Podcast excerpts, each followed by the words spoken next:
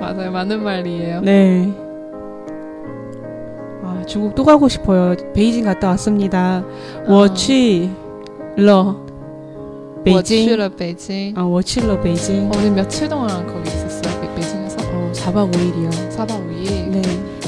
혼자? 아니요, 친구랑. 아, 몇 명? 친구 한 명이랑 둘이 아, 갔어요. 둘이 갔어요. 네. 베이징 가서 놀랐던 건 이거 네. 궁금한데 네. 이거 듣고 계시는 분들도 대답해 주실 수 있는지 나중에라도 네. 중국 남자분들이 스포츠로 아, 머리를 짧게 깎으신 분이 많았는데 네. 이게 되게 신기했어요. 아, 그 머리 스타일. 네, 그러니까는 뭐 나쁘다 좋다가 아니라 아, 어 정말 신기했어요. 아, 그런 머리 스타일 중국어로는 빙터라고 해요. 빙토 빙터, 빙는 평평하다. 아 더는 머리, 아, 평평한 머리. 되게 빈터? 평범하고 아. 깔끔하고 아. 그런 거예요. 스타일이 없고.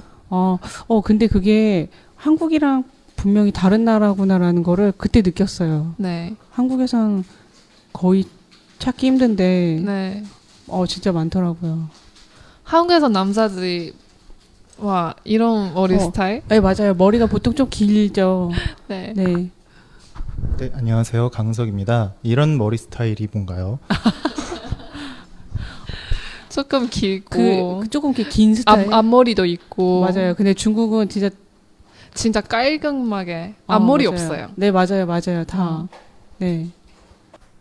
姐姐说，她去北京的时候，她发现一个很有趣的现象，就是有很多的男性朋友都是剪的那个平头，但是在韩国的话呢，一般不会有看到男生留着平头，那头发都是嗯会有刘海，然后会稍微长一点，所以她觉得这个文化很新奇，就是有很多的平头。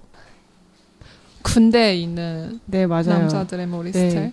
그게 뭐가 더 낫다가 아니라 달라서 신기했었어요. 음. 달라서 신기했었어요, 네. 그때. 한국에서는 거의 보기 힘든 네. 북경에서 아마 아마 진짜 그래요? 많- 많이 있을 걸 어... 있을 것 같아요. 어 왜요? 베이징에만 많은 북경에서 이유가- 왜냐하면 네.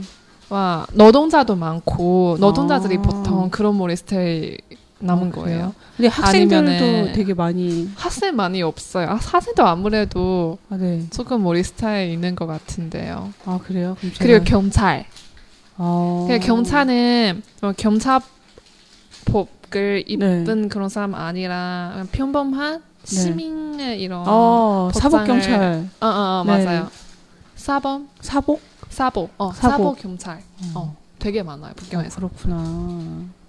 撒波경찰就是私服警察，不是穿着一般的警服，是微服私访的警察的意思。哦 노동자, 경찰. 음. 네 멋있습니다.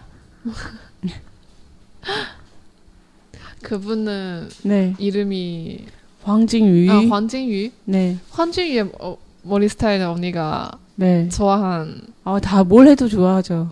변발을 해도 멋있고. 平平头的话， 빙토. 아, 예하오. 아, 어, 예하오. 啊， 네. 멋있죠. 네